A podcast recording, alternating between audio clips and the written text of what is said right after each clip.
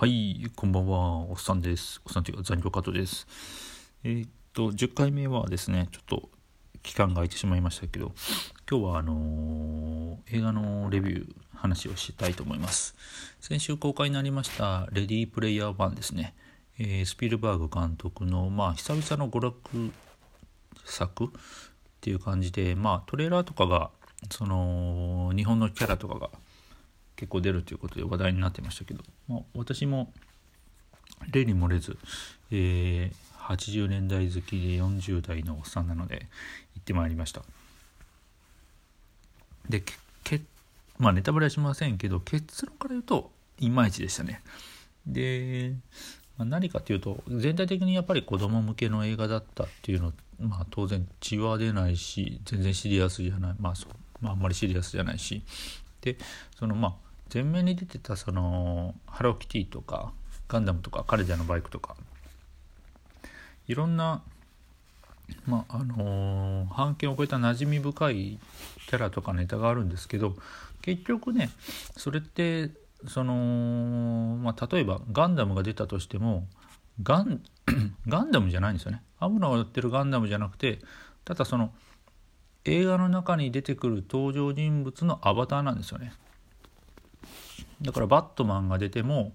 別にバットマンじゃなくてそれってアバター誰かのアバターだしまあフレディ・クルーガーが出てもアバターだしなんかそういう感じなんでキャラが大集合っていうんじゃなくてちょっとちらっと出てるだけ。まあちらっとじゃないですけどもうんそこがねちょっといまいちでした。でまたまあそれは仕方ないんですけどさっきのは。であとまあ話がご都合主義すぎるというかこんな悪いやつらがいるのに警察は何やってんだとかね。あとうんまあ結局そのバーチャルな世界セカンドライフ的なバーチャルな世界の中での戦いがメインなので結局ねそのキャラが仲間がやられたりししても別に死んじゃうわけじゃないただゲームのキャラが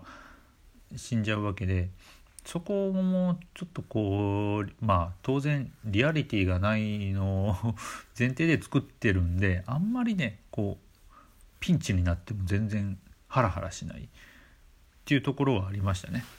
で、えーまあでもそう言いつつもやっぱり面白か面白いネタシーンとかも結構あるんですけどまあ、あんまり内容は触れませんけど2番目の鍵を取るところのダンス2番目だったかな。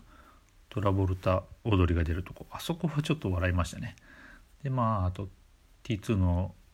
オマージュとか。やっぱり日本人としては俺はガンダムで行く。あそこが一番燃えたかな。うん。まあそんなこまで登場はなかったけどまああと波動拳的なとことかね。結構良かったです。ただまあ全体的に見るとこう子供向けので、えーゲームのシーンが多いので CG アニメーション。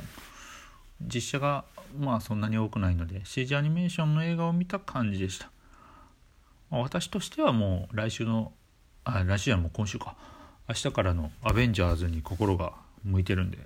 ちょっともうそっちを期待してます。でまあ今日はこれで終わります。以上です。